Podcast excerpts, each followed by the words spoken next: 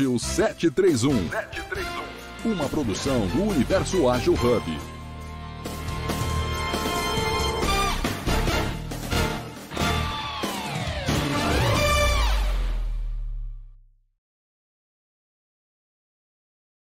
graus nessa faixa. Pois é, para você ver que essa coisa de frio é muito relativo, né? Tá- Frio onde e para quem, né? Mas quando alguém pergunta assim, tá frio, eu olho a primeira temperatura e eu digo, peraí, deixa eu ver. Que não, não necessariamente o que é frio para um é frio para outro. Marília, bom dia.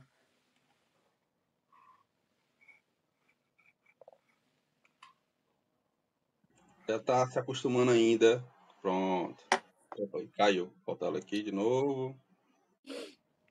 Já mandei mensagem aqui pro nosso convidado. Ele já tinha me confirmado cedinho, seis horas da manhã, ele já estava mandando mensagem aqui para mim. E mas para agilizar, eu enviei aqui o link no, no WhatsApp dele para entrar direto. Bom dia, pessoal, tudo bom? Bom dia. Bom dia. Ainda me acostumando com a ferramenta. É assim mesmo.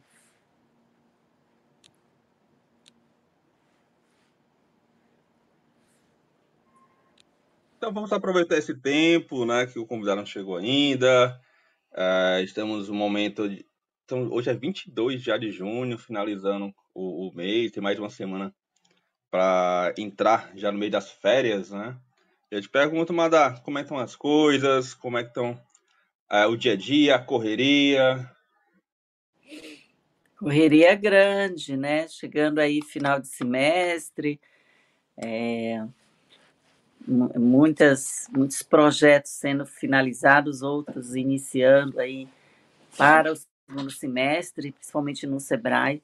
Então, muita coisa acontecendo e se aproximando aí do nosso Open Innovation Agile, que acontece em agosto, né? Logo, logo a gente terá aí novidades, confirmação de data, local, muito em breve, acredito que na semana que vem. Eu já ia perguntar já, para quem está chegando, o que seria isso? Tem algum spoiler, Madá, para passar? Por enquanto, não. Por enquanto, sem spoiler. E esse perfil aqui, Edson, bom dia. Bom dia, Madá. Como é que vocês estão? Tudo jóia? Tudo jóia. O Maravilha. Edson, o Edson é, por acaso, é o perfil do, do Paulinho ou não?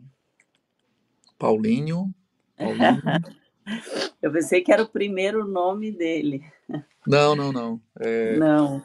não. O Edson também está aqui em Fortaleza, viu? Tem três em Fortaleza. Ah. Eu, a Marília e o Edson.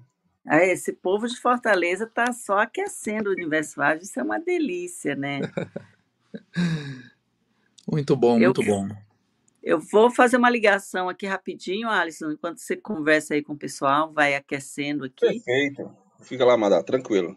Grande meu amigo Juliano, né? Você falou que tá meio frio por aí tudo. Como é que tá esse, essa, essa nova jornada se caminhando? Para quem tá nos ouvindo, é, o Juliano. Juliano, é, pode compartilhar com todos como é que tá sendo a tua nova jornada, o que é que vem pela frente? Tem algum spoiler para compartilhar com todos? Olha, rapaz, o que eu posso contar agora, assim, é que esse segundo semestre promete com alguns projetos novos, em especial um, um retorno forte das atividades presenciais, então as viagens começam a voltar à tona, e um dos motivos pelos quais agora, nessas próximas semanas, eu não estarei tão presente aqui no Jornada Ágil 731. Isso em virtude de- desses novos projetos que estão começando agora para o segundo semestre.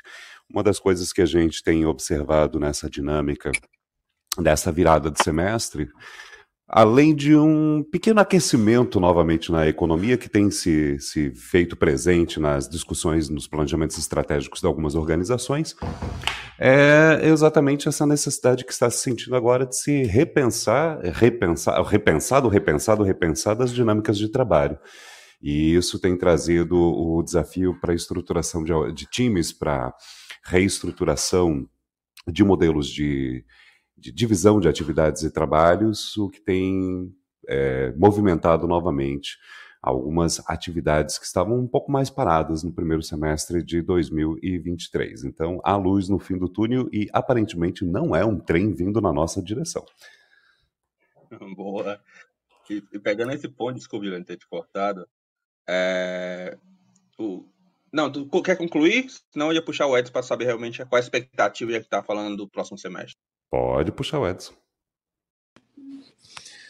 Senhores, é, bom, é, a expectativa para o próximo semestre, pelo menos à, à, luz de alguns economistas que, que eu converso, amigos aqui da região, é, não é muito positiva, né?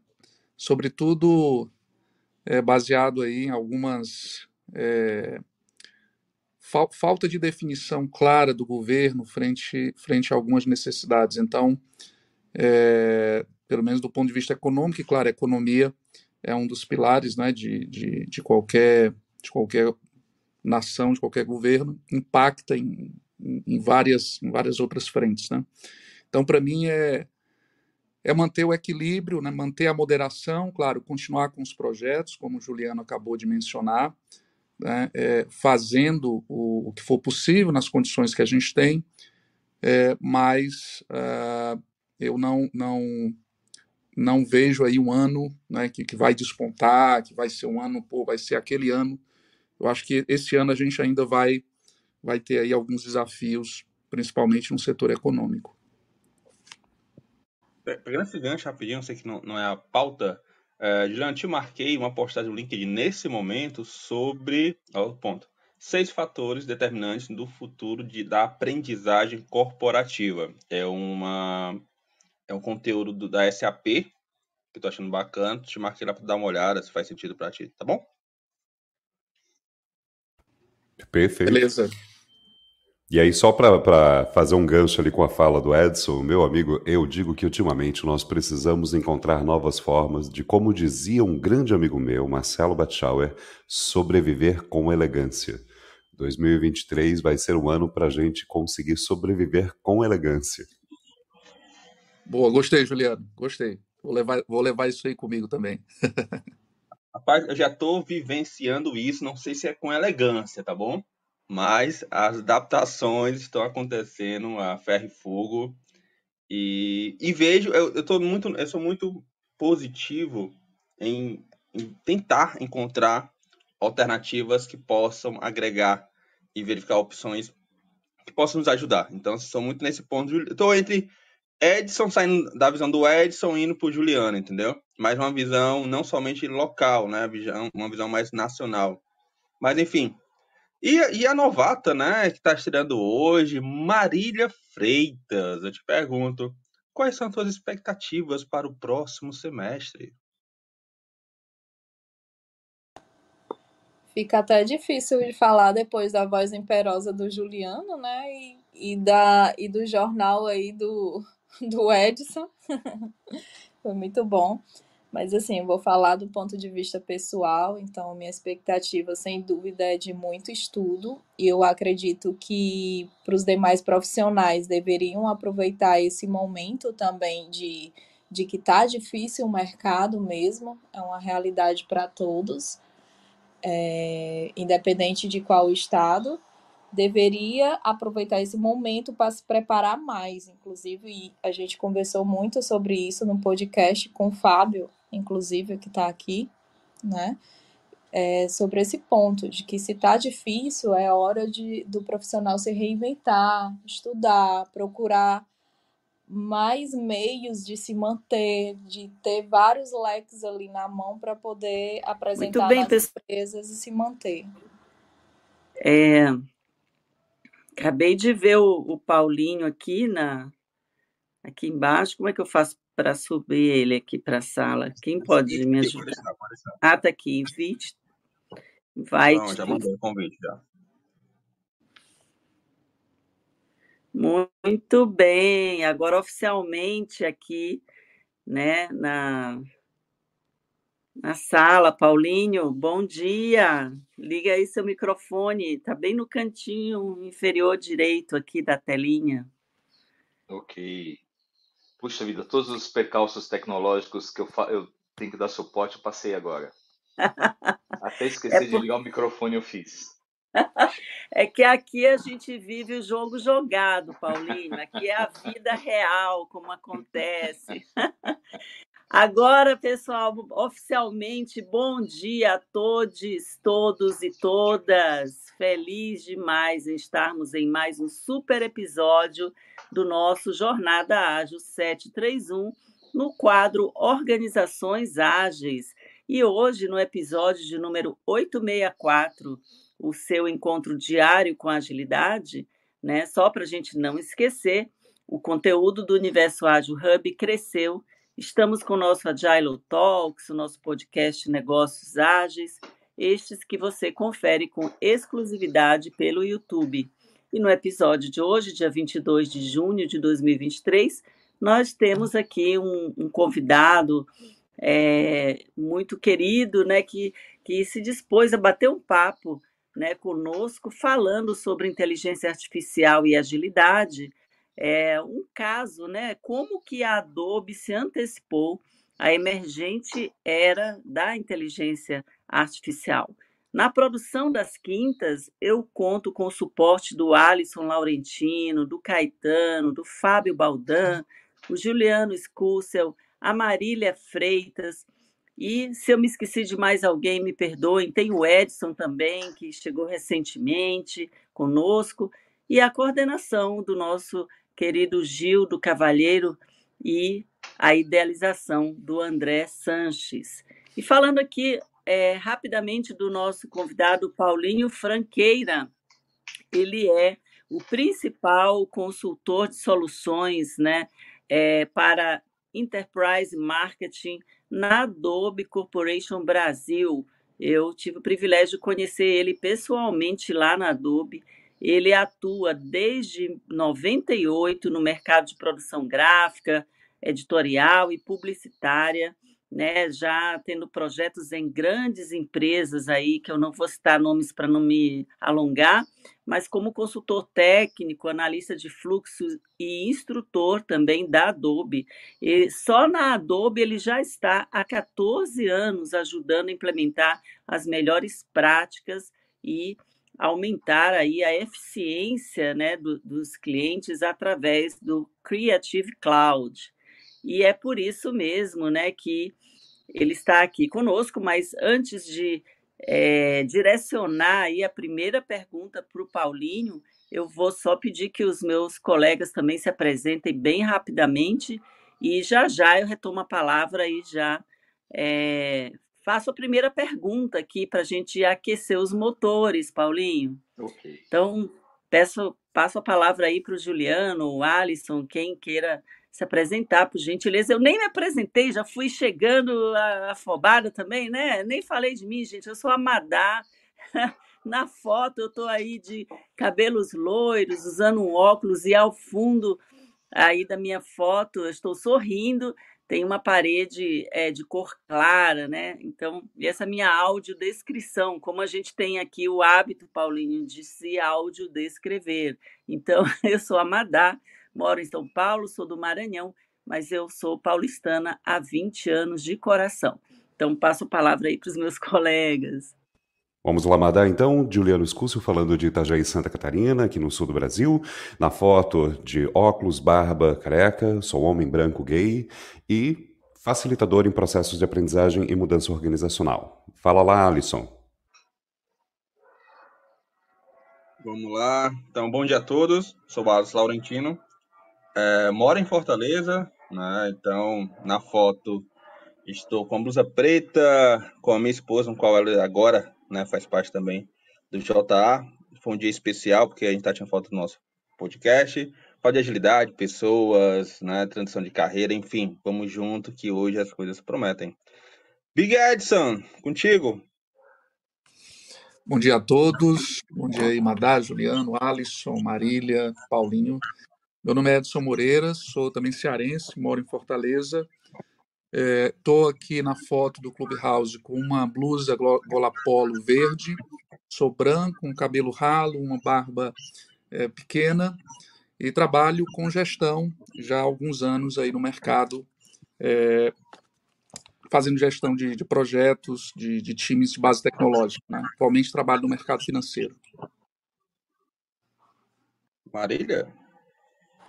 Bom dia, pessoal, mais uma vez. Me chamo Marília Freitas, é, falo aqui de Fortaleza. Estou na foto com uma blusa preto com branco, tenho um cabelo curto, preto, sou branca. O fundo da foto está preto, tá bom? E mais uma vez, bom dia a todos. Paulinho, agora pode se apresentar para a gente, Paulinho.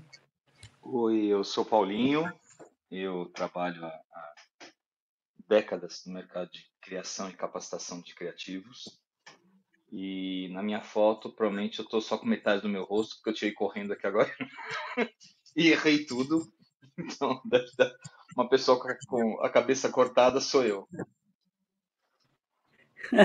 ok, ok, Paulinho. Muito bem, pessoal. Então, Paulinho, para a gente começar aqui nosso esquenta dessa nossa conversa tão né, esperada, desse tema agora tão badalado, né, que está tá na moda agora falar de inteligência artificial.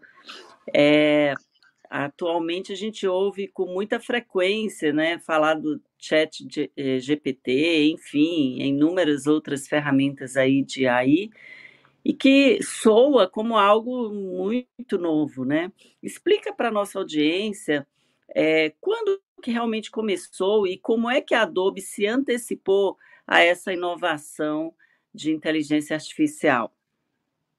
Ok, é, primeiro que agradecer a oportunidade de estar aqui, é uma honra estar, estar aqui com vocês e todo esse pessoal ultra capacitado. Eu não me sinto nem digno de estar aqui, mas como eu falei para Madá quando ela me convidou, eu gosto de conversar.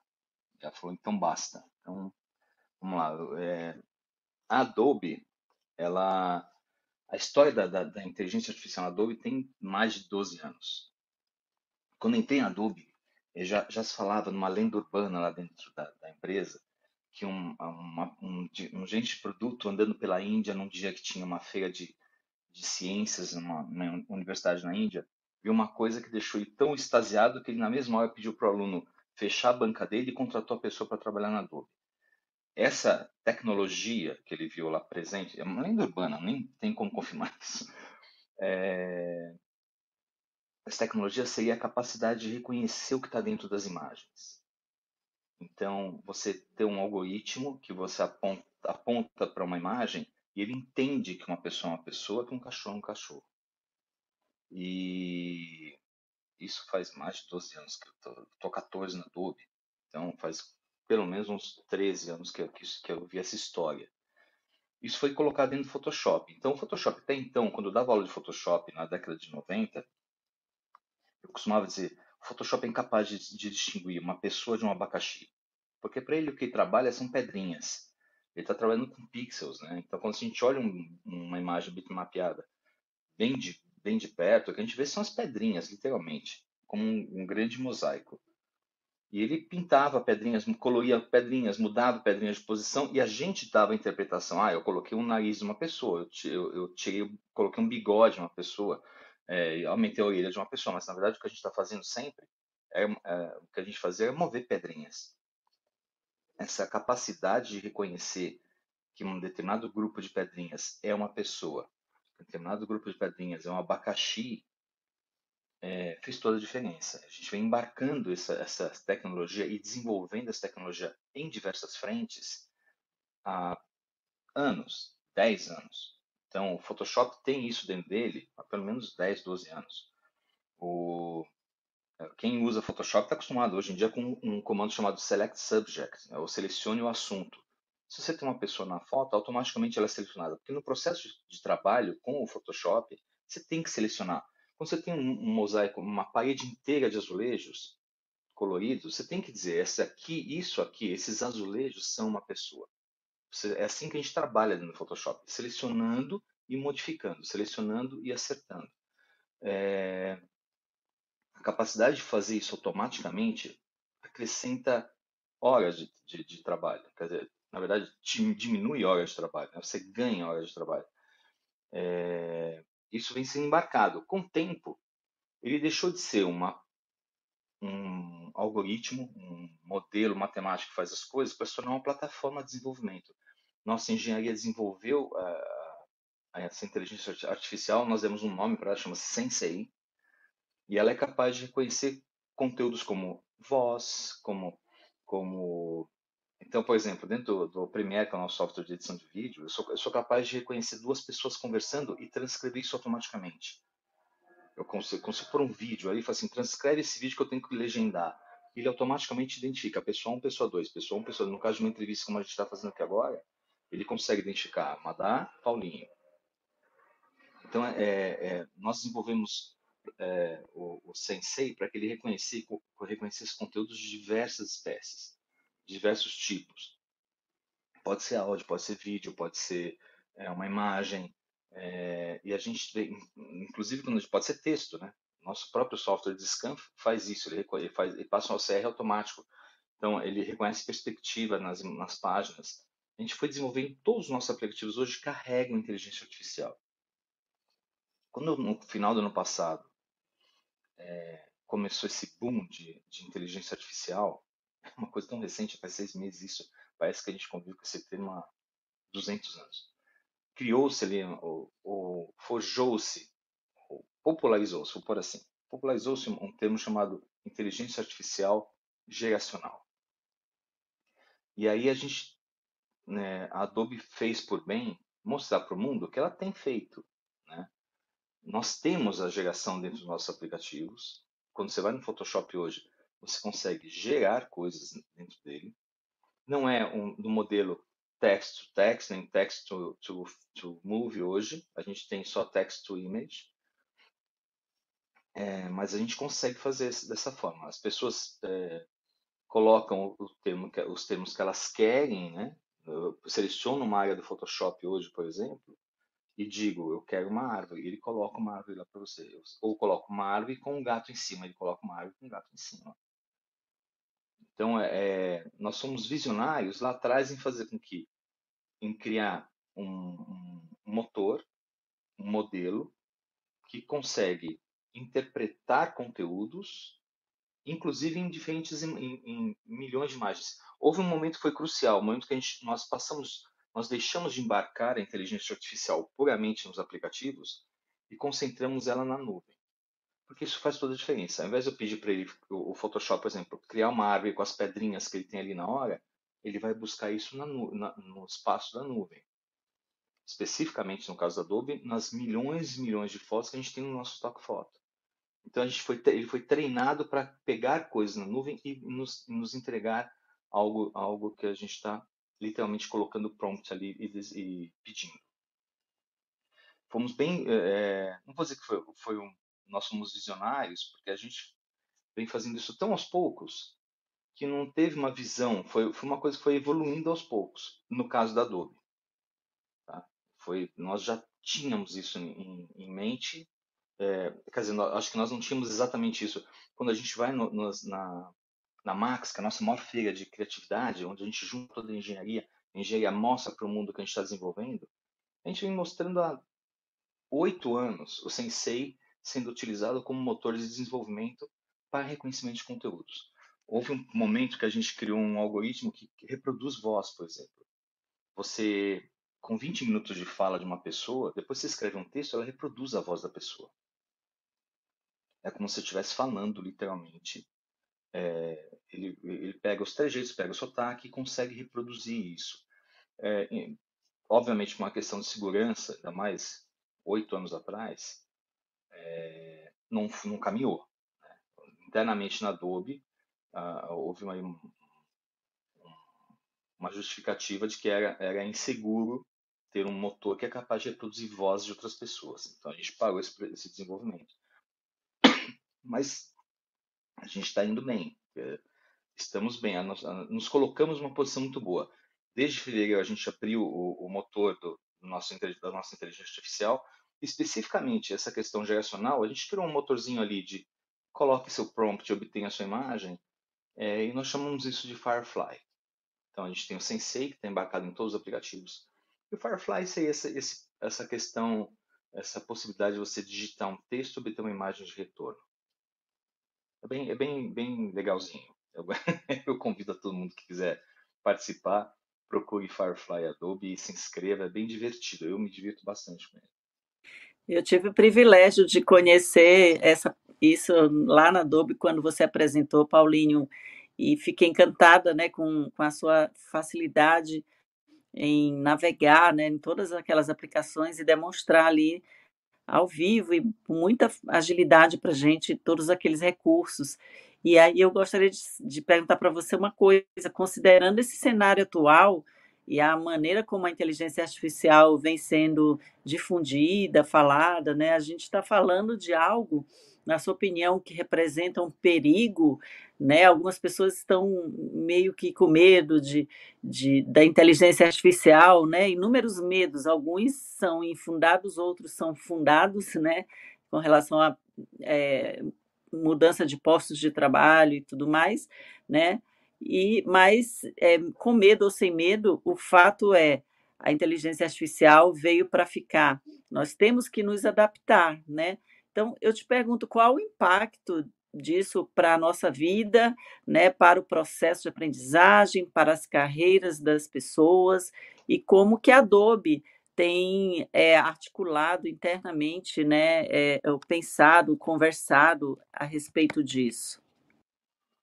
Então, impacto imediato, né? Eu, eu outro dia estava vendo, inclusive, um, um, vídeo do canal que ele fez um teste, né? ele comparou o, o chat GPT com, versus é, ele mesmo, ou as pessoas que ele entrevistou, alguns, alguns, alguns pensadores aí. E o resultado foi positivo. Quer dizer, ele falou: eu, eu entendo que se fosse meu aluno, passaria de ano. e uh, foi feita uma pesquisa, é, uma revista, acho, acho que foi a Forbes, é, em abril, que já dizia que em abril 90% dos alunos americanos de todos os níveis de educação já haviam usado o chat GPT para responder questões para eles. Então, acho que a, é, a, se a gente começa já na universidade, na Adobe, vou dizer, eu conheço pelo menos dois ou três colegas que estão respondendo e-mails para cliente ou melhorando os termos que eles usam é, usando o chat GPT já foi incorporado, isso aí não tem retorno. Perdão. A caixa de Pandora foi aberta, né? Para o bem ou para o mal, não tem mais como, como botar para dentro, como recolher isso daí. Ah, o mercado já absorveu a tecnologia. A gente tem que entender que isso já vai acontecer. Eu, diferente de outras coisas, às vezes a gente tem, tem sempre alguma coisa que está no buzz, está no, tá no, no, no auge das, das atenções das empresas e das pessoas. O ano passado era metaverso. Os três últimos anos foi metaverso. Esse ano, sem dúvida, está sendo as, as inteligências geracionais. Mas diferente dos outros, que dependiam de alguma infraestrutura para acontecer, esses caras estão aí no nosso celular. Né? Já estão no nosso celular. E eles apresentam uma vantagem real e fácil de ser identificada. Eu, eu, se eu não me sinto seguro que o meu inglês está correto, eu passo no chat GPT, ele melhora meu inglês. É, então tem, é muito difícil a gente dizer que não vai acontecer. Já aconteceu. Que a gente tem que fazer agora é entender o impacto no mercado, como isso vai a, a, agir na, na, em diversos, como você falou, postos de trabalho. Eu estava discutindo essa semana com alguns colegas meus e algumas funções realmente vão ficar difíceis né, de, de, de persistir, mas de tempos em tempos a gente não passou por isso. Quando a gente. É, é, eu lembro perfeitamente quando a primeira vez que eu vi o, um aplicativo chamado Quark Express, eu trabalhava numa agência de publicidade. E literalmente fazendo paste-up. Né? Para quem não sabe o que é, a gente imprimia o texto todo numa, numa folha de papel, depois recortava com estilete e colava em outra sequência, quando tinha por uma imagem, por exemplo.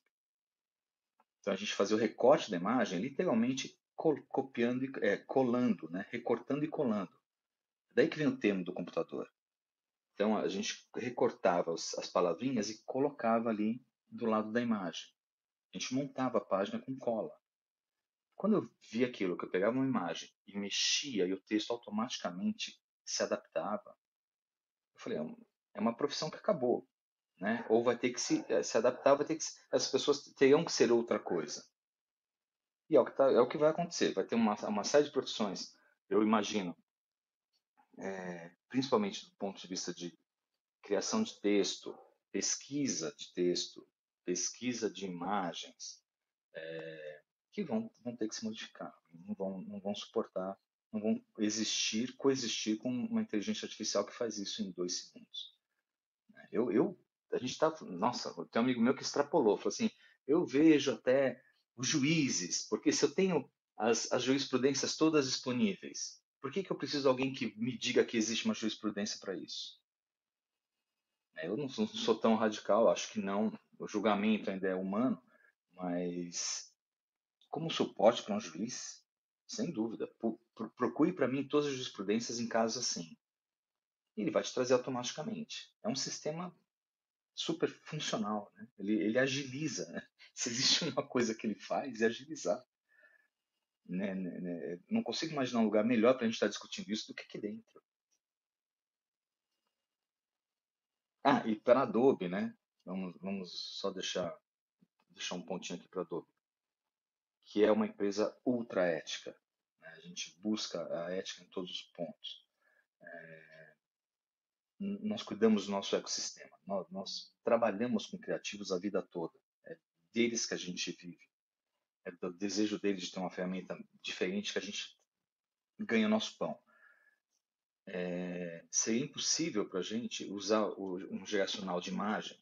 Vamos entender que um geracional de imagem do tipo Midjourney se alimenta aonde? Se alimenta na nuvem, se alimenta nas, nos milhões e milhões de páginas que estão na web. Nos bilhões e bilhões de páginas que estão na web. É lá que ele busca as imagens dele, para montar as imagens que ele está te entregando. Mas é, o que nós fizemos foi restringir o nosso, nosso modelo para que ele. Nós treinamos o nosso modelo para que ele busque só no nosso, nas nossas fotos que a gente vende. Nós temos um sistema de stock photo tal, e que a gente paga o fotógrafo. Né? Cada vez que, gente, que alguém usa uma foto, ele, ele recebe por isso. Então, o, no caso específico do Firefly, e nós estamos é, criando um modelo de remuneração para os fotógrafos. Pois está em beta. A gente não terminou de fazer isso. O motor é funcional. Se você vai lá e testa o beta, você vai ver que ele funciona. A, única questão, porque ele, ele, permanece em beta, porque a gente está testando o modelo de remuneração do, do, do, artista original, que é super justo. Né? Então, é, além de ser, do ponto de vista legal, é, seguro, né? Você não pode, enquanto agência, criar uma imagem para um cliente seu e depois aparecer uma pessoa assim, isso aqui é meu rosto. Não recebi nada por isso. Então a gente está né, nosso nosso modelo de negócio que a gente sempre se preocupa em, em que ninguém seja prejudicado. A gente está tá trabalhando direitinho, fazer uma boa, um bom trabalho. Paulinho, eu vou puxar a próxima pergunta, só vou aproveitar para nós fazermos aqui o nosso tradicional reset de sala, para quem chegou um pouquinho depois e para quem vai ouvir a nós depois. Lembrando que esse aqui é o quadro Organizações Ágeis, episódio 864, falando sobre inteligência artificial e agilidade, como a Adobe antecipou essa emergente era da inteligência artificial. E aí, Paulinho, eu vou aproveitar para te trazer duas perguntas em um. Você traz essa perspectiva sobre a, o quão ética é a Adobe. E você falou ali atrás que uma das funcionalidades nas quais vocês estavam caminhando rapidamente e decidiram descontinuar foi exatamente a simulação, a emulação de, de voz humana. Você tem essa informação, e claro, desde que ela não seja, é, não exponha, mas a minha pergunta é a seguinte: como que hoje a Adobe seleciona de maneira ética o que avançar e o que não avançar em termos de funcionalidade. Como é que vocês conseguem estabelecer esta autorregulação, uma vez que o mercado não esteja regulado? Como que a empresa tem mantido-se? Tem se mantido dentro de uma linha ética, escolhendo o que caminhar e o que não caminhar. E aí eu já puxo para minha segunda pergunta. Então, é, a primeira é como vocês escolhem o que descontinuar, quais são os critérios de autorregulação e do que nós estamos vendo daqui para frente, como essa última fala que você trouxe dessas funcionalidades que já estão sendo pensadas, que ainda estão em beta, como que hoje a Adobe escolhe as novas pontas para serem amarradas na IA de vocês? Quais são, é, como, não é quais as funcionalidades, mas como vocês escolhem as funcionalidades? Porque quando nós falamos principalmente em relação às mudanças que sempre ocorreram, o fato é que atualmente as mudanças acontecem rápido demais. Então, até mais do que perguntar para o chat GPT quais são as profissões que ele vai extinguir, a minha pergunta sempre tem sido ok, mas quais são as atividades em que a inteligência artificial está mirando. Quando você cita, por exemplo, a situação do juiz, faz total sentido. A, a, quantidade de informação relacionada às jurisprudências é muito grande. Então, nós estamos falando de, com certeza, várias funcionalidades mirando na gestão e pesquisa de grandes volumes de dados. Essas são as minhas duas perguntas. Como vocês escolhem o que não continuar, como vocês se autorregulam e como vocês conduzem o direcionamento das pesquisas para avançar na IA dentro da Adobe? Ok.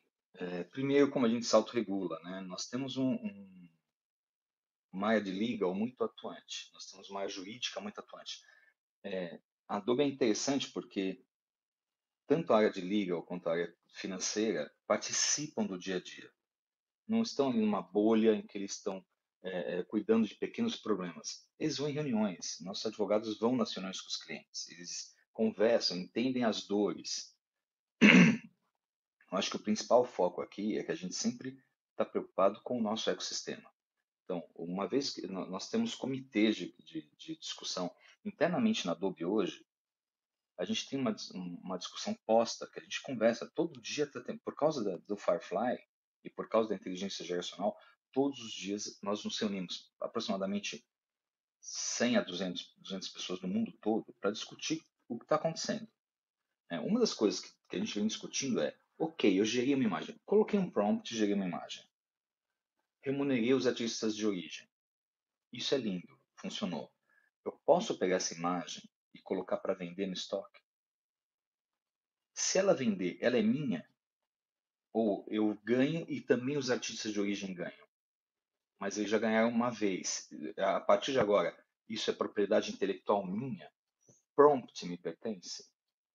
Então, nós conversamos exaustivamente. E por incrível que pareça, a gente não tem uma definição ainda. A gente não sabe como lidar com isso ainda. Estamos discutindo. E o legal participa dessas reuniões. Então, é, nós temos é, muita orientação dos nossos advogados. Eles não são advogados passivos, esperando que alguma coisa aconteça, mas eles atuam preventivamente e nos guiando para que a gente permaneça sempre num, num nível de legalidade excelente. É, com relação ao que vai ser é, que vai ser, é, como as coisas são decididas. Eu vou dizer de uma maneira geral, não efetivamente é, a respeito da, da, da, da Firefly ou do Sensei. Nós temos wishlists. Né? A Adobe tem, é uma empresa que mantém um wishlist, uma lista de desejos pública na web. Qualquer um pode chegar lá e falar assim, qual aplicativo você gostaria que tivesse tal recurso? E é feita uma eleição. Os, os usuários votam no wishlist. Eu gostaria que tivesse. É, obviamente, você quer alguma coisa que nunca ninguém pensou, você vai lá e escreve. Eu gostaria que tivesse esse recurso aqui. E você vai ser o primeiro. E outras pessoas que votam nesse recurso vão dando, vão dando é, significância a isso. E aí, é, com o tempo, o gerente de produto olha para a lista e fala assim: pessoal, vamos, vamos, vamos focar de novo a lista. E aí chama os engenheiros e fala assim: olha, o que, que a gente consegue fazer rapidamente? E aí os, os, os features são, de, são determinados por tempo de execução. Alguns são divididos para entrega imediata, alguns a meio, médio prazo, outros a longo prazo. E são, as equipes são divididas, são colocadas assim. E o que é rápido é entregue de uma versão para outra. O que pode ser feito rapidamente, entregue rapidamente, é feito de uma versão para outra. E as versões acontecem 6, 7, 8 vezes por ano. Então, é muito democrático, eu diria. Qualquer um pode participar das listas. Mas a, a palavra final sempre é do gente de produto do produto específico. Deve, e tem, deve ter uma wishlist, não faz tempo que não visito a wishlist, mas deve ter uma wishlist para o Firefly também. Excelente. Alisson? Perfeito. Uh, um, ponto que eu venho escutando muito sobre uh, inteligência artificial, IA, não somente esse ano que deu um boom muito grande pelo chat GPT, uh, mas como é que a Adobe, né, por mais que já tenha comentado alguns pontos, muito ética e tudo, como é que vocês estão trabalhando pensando em estruturação organizacional, pensando em como é, novos papéis, não nem de cargos, novas funções, novos papéis, estão sendo desenhados para utilizar a, a, o IA de uma forma cada vez mais efetiva, mais direcionada aos valores da companhia. Eu falo isso justamente pensando em que alguns papéis, até comentado, talvez não façam mais sentido e outros serão criados. Né? Então, é muito nessa linha, Paulinho. Tu tem como, tu tem essa visibilidade, tu pode compartilhar, principalmente porque algumas pessoas ainda têm medo, né? Pô, o IA tá chegando e eu vou estar tá perdendo o meu trabalho. E, e eu penso muito no ponto de trabalho, talvez manuais e é, rotineiros, sim, ok. Mas a parte de, de, de, pensamento, a parte de inovação, por mais que a gente possa usar o IA também, vão ser criadas outras funções também. Então, tu tem como compartilhar isso? Então, eu não tenho. É, honestamente, a, a, a Adobe é uma empresa bem fechada nos layers dela. Né? Eu vivo aqui no Brasil, estou aqui no Brasil, não tenho acesso a, ao que está acontecendo no, no, no headquarter. Nem, nem, a gente nem, nem tem. A, a, única informação que a gente tem é o nosso desejo de estar na ponta nessa, nessa especificamente nessa questão de inteligências artificiais. É, nosso presidente se manifesta de tempos em tempos dizendo isso, nós seremos, nós teremos a melhor inteligência artificial do mundo, nós vamos nos manter na, na frente nisso aqui. Então, é, isso sim. Com relação a, a, a posições, a, eu acho que foi tudo tão recente, né? Dezembro. Nós estamos em, nós estamos em junho, em meio de junho. Em seis meses a gente já está vislumbrando coisas pode ser que simplesmente não aconteçam. Pode ser que exista um, uma exaustão da, da novidade, né?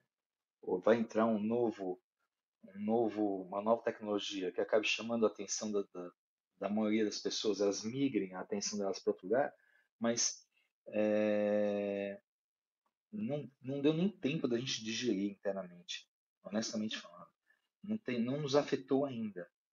O que eu posso dizer é que pra, em algumas posições eu eu vejo que vai, eh, com certeza haverá um facilitador. Com certeza haverá um facilitador. Existe um, um principalmente no que tange a pensamento, né? Eu, eu, eu quero uma consolidação de pensamentos, consolidação de ideias, o processo básico de criação que é introjetar para criar, isso já eh, vai ter que continuar existindo. O, que, onde a gente vai ter inteligência artificial atuando é, coisas realmente repetitivas. Eu, tenho, eu, sei, eu sei o prompt, isso é o que mais, mais me encantou em inteligências artificiais, tá?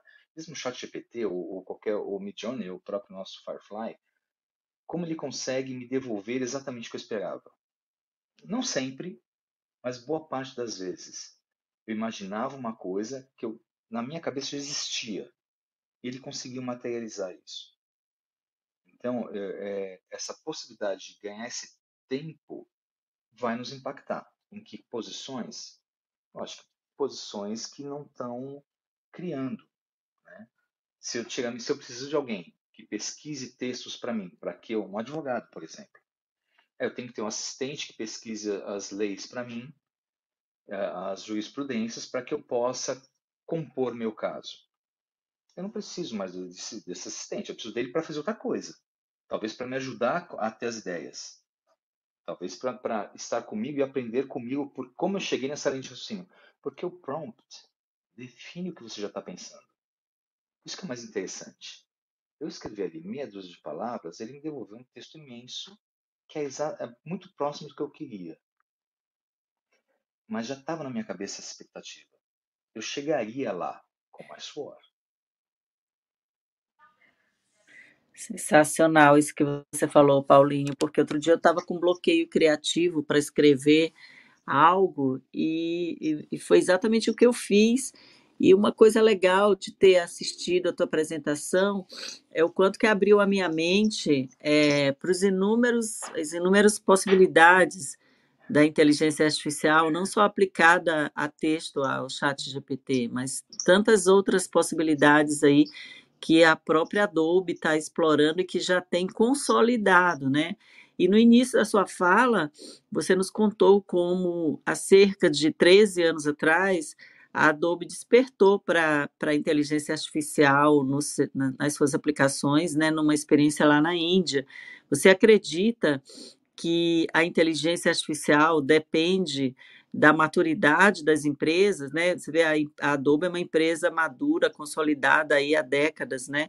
Então você acredita que a inteligência artificial necessariamente depende da maturidade das empresas para ser implementada, para ser melhor utilizada, ou a inteligência artificial pode, é, ao contrário, fomentar essa maturidade nas organizações e também nos seus times né, nos seus times ágeis, nos seus times de desenvolvimento, enfim.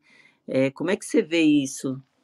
Eu acho que é, como toda boa tecnologia de ponta, ela vai, ela, ela vai florescer, vamos por assim, tá? ela vai conseguir uma, um espaço para funcionar efetivamente em empresas maduras. Eu lembro quando a gente trouxe no, eu não vou nem falar da Adobe, vou falar genericamente falando. Ah, lá fora, nos Estados Unidos, eh, surgiu o primeiro conceito de é, captura de dados na web e análise desses dados e, e retorno de, de é, citar, assim, citar o caso, você vai numa, numa, numa é, no e-commerce, você escolhe um produto, quando você volta a segunda vez, ele te oferece vários daqueles produtos. Quando você vai compra outro produto, ele vai fica te oferecendo um mix desses dois produtos. Ele vai aprendendo com o seu comportamento.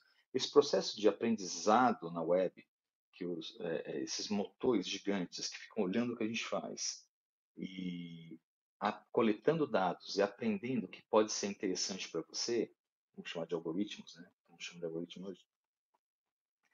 É, quando primeiro a gente falou disso, o mercado falava disso também 10 anos atrás, 11 anos atrás, 12 anos atrás.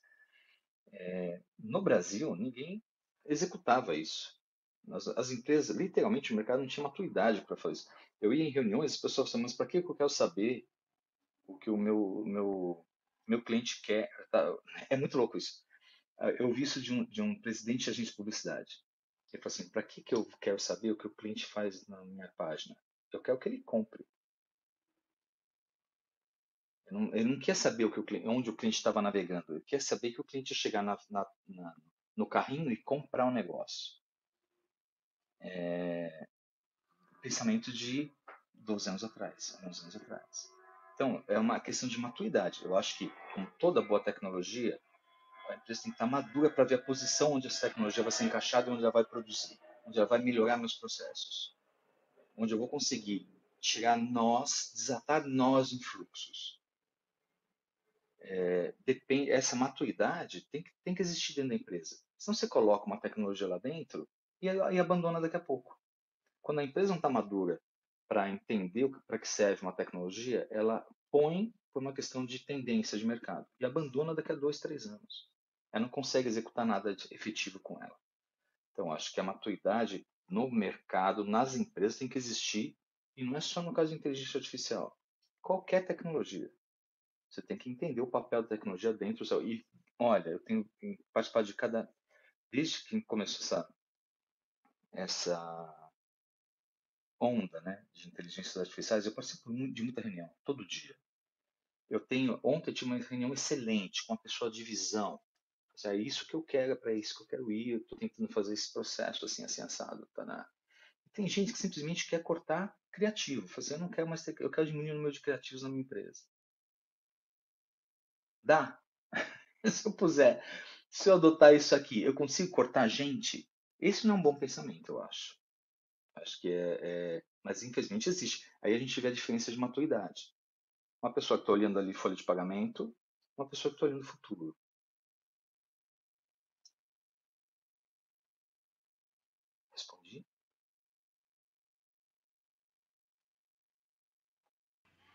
Paulinho, Edson, quem está falando, tudo bem? Oi, Edson. Paulinho, é, nós falamos aqui em vários momentos, né, a partir das perguntas foram, foram feitas, sobre a questão da ética é, dentro desse contexto de inteligência artificial. É, hoje, principalmente o chat GPT é bastante utilizado para consultas e pesquisas né, sobre é, informações diversas, enfim, contextos diversos, né? É, dado, obviamente, a capacidade que ele tem de, de autoaprendizado né, e essa, esse volume de informações que, que o Juliano colocou muito bem.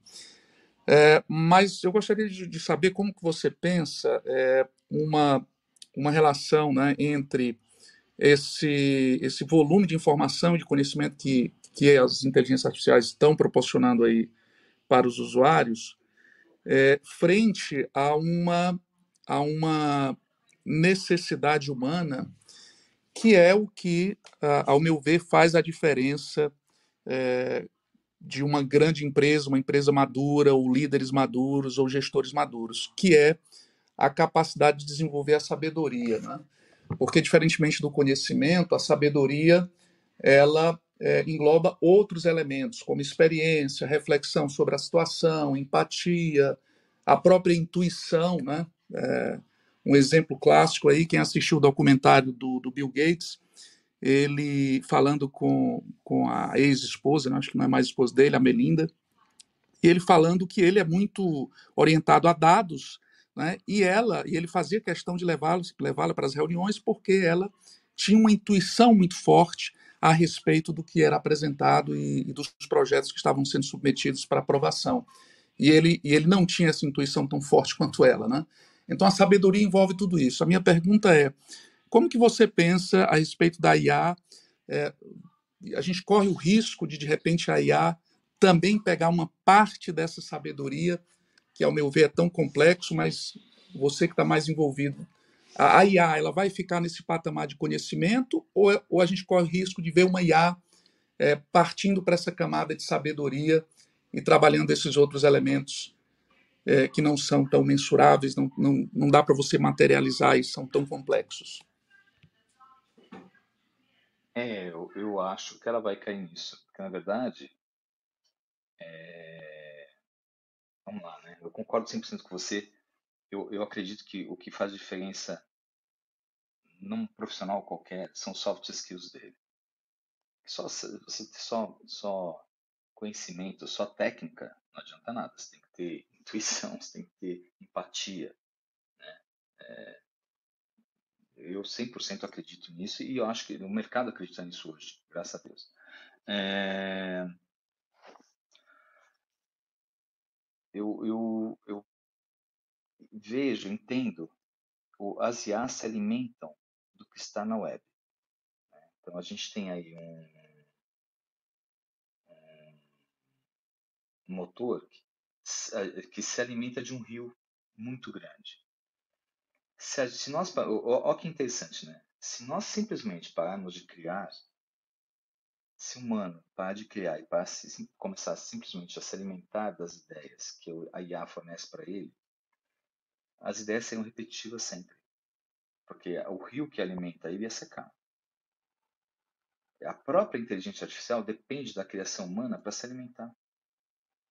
Senão ele vai ficar repetindo ideias sempre. Então a gente tem a, a, a dependência delas do, da própria criatividade humana para que ele possa existir. Ponto. Mesmo, vamos pensar no, no, Firefly, que é o nosso que cria imagens. Né? Se os fotógrafos pararem de alimentar a, a internet com imagens, ele não vai ter com que, com que se alimentar. Não tem como criar mais nada. Ele não cria. Ele simplesmente é, reorganiza ou consolida ideias que, que já estão lá. Então, eu acho que tem, tem alguma. Mas, em um certo termo, se você pedir uma opinião para uma, uma IA, em algum tempo ele vai poder te dar uma opinião. Se você pedir um conselho, veja, hein, acho que uma das grandes funções que eu, eu, eu vejo na maturidade, uma das grandes vantagens de ter envelhecido, é poder ter uma opinião formada. Se eu escrevo isso, se eu coloco uma opinião, quanto mais opiniões a gente coloca na internet, mais a gente está dando motor, mais a gente consegue gasolina para esse motor, também dá opinião. É, no momento, ele responde para você: olha, não sou. Não é minha, não é minha praia, se você, é, não, não fui criado para dar opinião. É, vem umas, umas respostas, e até te dá uma entrega, mas ele te avisa: olha, não foi bem isso que eu fui feito para fazer. Mas com o tempo, se, você, se ele simplesmente começar a entender a diferença entre uma, uma opinião e um fato, ele vai poder consolidar opiniões e, ter, e dar uma opinião. Então, acho que a gente vai cair em algum momento em alguns tipos de, de soft skills que ele vai poder suprir. Não todos, né? Não todos, mas alguns sim. Um, um, um líder que aconselha, um líder que fala de melhores práticas, um líder que orienta trabalho, eu acho que sim, ele pode cair lá sim. Pode ter esse espaço para uma inteligência artificial fazer isso.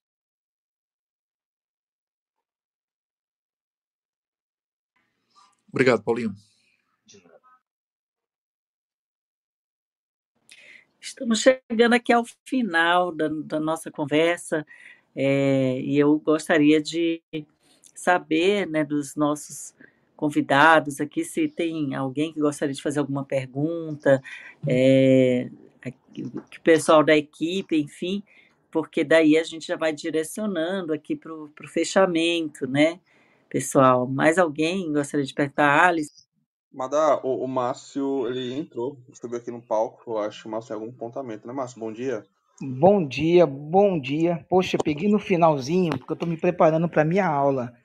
Então, eu sou o Márcio, sou um tecnólogo de rede de computadores, sou consultor de tecnologia assistiva.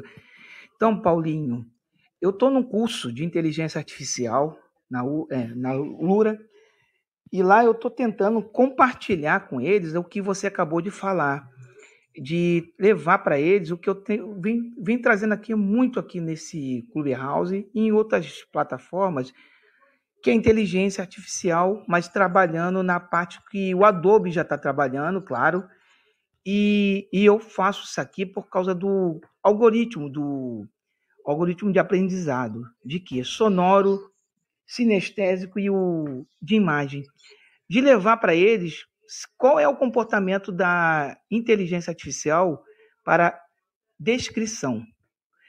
E eu já vim fazendo vários testes com vários tipos de software e ainda não está ainda no ponto de alcançar um ser humano. Então lá eu estou levando isso com outras pessoas, Guerra, uns rapazes que são da são consultores da URA, que é, quanto mais informações e quanto mais a gente trabalhar em cima do W3C, a inteligência artificial vai ter essa alimentação que você acabou de falar. Então, é esse ponto que é importantíssimo. Além de ela poder é, trazer a informação para a pessoa que tem a deficiência, nós também podemos é, produzir essa informação para eles, que a, que a inteligência ela captura. E eu vejo que vai ter uma modificação de, de serviço, que vai ter um engenheiro de pronto. A gente vai ter que exemplificar, porque todas as audiodescrições que eu passei para o Bing, eu fui testando em cada tipo, chat GPT, eles tentaram chegar perto, e minha esposa, como é audiodescritora, ela olhava, não ficava igual. Então, isso, aos poucos, vai, aumentar. Então, nós precisamos de quê? De criar, como você falou, e a inteligência artificial se alimentar dessas informações que muitas pessoas, até lá mesmo, eles não, não têm nem noção disso, que é o W3C, que é um código de acessibilidade que na verdade foi usado para pessoa com deficiência, mas na verdade ele alimenta também o algoritmo. Então era essa contribuição que eu queria trazer. Pena que eu não peguei a tua, tua sala aqui desde o começo, que eu queria participar. Tá bom, Paulinho? Obrigado. Mas... E, e, se você tiver alguma coisa que eu puder fazer ali, tiver algum interesse em por favor, entre em contato. Tem sim, Paulinho. Eu queria entrar em contato contigo. Se você puder me mandar em Betcam, eu sou cego, tá? Eu esqueci de falar isso. Eu estou testando várias, é, eu estou testando vários é, softwares. Se você tiver algum software que possa chegar perto da, do raciocínio de fazer legendar e descrever imagens, eu agradeço, tá bom? Eu estou testando vários. Ok, ok. Desativar microfone. Nós temos, ó, nós temos, Marcos, né? Só para um, só para finalizar, a gente tem um, um, um, o próprio Sensei ele tem um processo de auto-tagging. Tá? Eu consigo pôr uma imagem nele, ele diz o que é que é ele consegue, não, na verdade, como é um tag, ele consegue dizer mulher, cachorro, árvore, grama, e ele auto, faz o autotagamento da imagem para procura posterior. Quer dizer, ele está lendo a imagem. É, a descrição da imagem propriamente dita ele não faz, mas ele consegue entender os elementos da imagem. Eu testei, o Paulinho, só para te ajudar. Um cachorro, se tiver uma listra de aquela aquela cor tigrada, ele confunde como um animal felino, entendeu? Sim. Voltar, desativar o microfone. Pode ser. Pode ser que aconteça. É, então, tudo isso é treino, né? A palavra, a palavra que eles, não é ensinamento, que aprendi isso esses dias. Não, a gente não está ensinando, a gente está treinando ele. Ele precisa de treino, né? Quanto mais você treina, mais ele identifica. Tem que continuar treinando. A gente tem é, o processo eterno. Dentro da, da Adobe, toda vez que você usa inteligência artificial em qualquer dos recursos, tá? tem lá um positivo e negativo. A gente usa o próprio software da Adobe para treinar as nossas inteligências. Então, se você chegou no estado que você gostou, você dá um positivo. Se não chegou, você diz: Isso aqui não é um cachorro. E vamos treinando. Acho que com tempo e com criação, a gente consegue usar bastante. Pessoal, chegamos aqui ao final do nosso episódio, né, 864. É, estivemos aqui com o Paulinho, é, conversando, né, falando aí da experiência da Adobe, né, com a inteligência artificial, o quanto que é, é algo já amadurecido, amplamente utilizado, como que a Adobe vem se apropriando cada vez mais, incrementando aí as suas as suas ofertas, né? Enfim, é, é um mundo de, de, de conteúdo, de assunto que a gente está só começando, a gente vai te convidar futuramente em outros episódios, Paulinho, né? Na medida em que esse tema é, vai tomando corpo aí na sociedade, nas mídias, a gente Mas, tem o maior prazer que eu você já volte. o suficiente. Eu já tô dessa vez. Eu agradeço. Não já, há.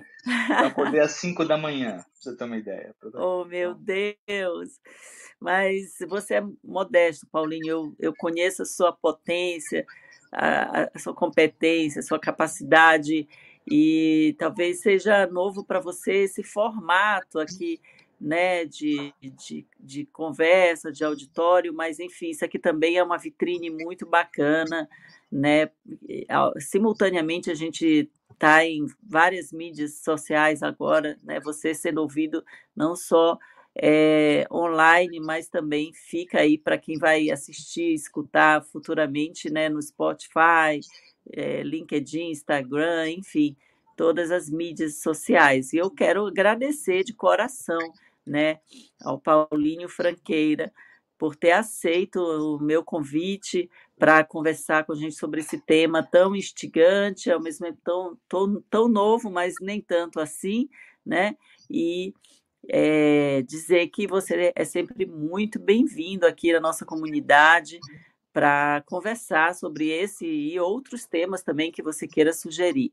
E para encerrar, quero agradecer a nossa audiência também, quem esteve aqui conosco e quem ainda vai ouvir futuramente esse episódio e passar a palavra aqui para os meus queridos colegas para se despedirem também. E um grande beijo para vocês todos. Valeu, pessoal, por mais um episódio. Obrigado, Madá, por conduzir o episódio de hoje. Um abraço aí a todos, Juliano, Alisson, Marília, Paulinho. Obrigado aí pela, pelos compartilhamentos. E uma boa, bom final de semana, né? Temos amanhã sexta-feira, mas aí segue o final de semana. Grande abraço a todos. Então, bom dia a todos. Muito obrigado. Paulinho, parabéns por compartilhar uma fração do seu conhecimento, da sua bagagem. Espero realmente revê-lo novamente por aqui. É, obrigado a todos, Juliano, Edson, Marília, né, seu batismo no seu primeiro episódio conosco, Madá, a todos que estão assistindo a gente, já passaram por aqui, um abraço. Boa quinta e um ótimo semana para vocês também. Ainda tem amanhã sexta, né? Juliano? Eu não sei, não sei se eu posso falar, mas eu quero agradecer. Fala, Paulinho, pode falar. é tudo, tudo, muito novo para mim. É, obrigado pela oportunidade de estar aqui. Não me sinto digno de estar aqui com vocês. Vocês são excelentes e muito sabidos em tudo que vocês fazem. E agradeço novamente a oportunidade. Madá, obrigado. Você é tão gentil. E se eu tivesse deixar uma última frase, uma última frase escorrendo, é para cada profissão que se encerra, uma nova surge. A gente não deve se desesperar com nada disso. Se uma profissão deixar de existir, a gente só tem que se adaptar ir para outra, porque outras surgirão. Tá bom? Obrigado. Sensacional, Paulinho. Essa sua frase de fechamento foi incrível. Eu quero dizer que temos um convidado aqui, o Fernando Santos, que falou: Poxa, que pena que eu cheguei tarde, eu queria tanto contribuir, fazer perguntas. A Liliane também fez uma pergunta, enfim. Mas olha, eu convido vocês a comparecer nos próximos episódios aí, participarem, viu, Fernando, Liliane, que a gente sempre vai estar aqui com novidades sobre esse tema e outros mais. E o Paulinho é muito modesto, gente, é que ele está tímido hoje, mas ele é uma potência, eu conheço esse poder. E passo a palavra para o Juliano. Apenas agradecer e dizer quinta-feira, gente. Até a semana que vem. Marília. Obrigada, gente. Obrigada aos membros, ao convidado. Foi excelente a troca. Obrigada. Boa quinta para todos. Valeu, pessoal. Quinto! Uhul! Até mais.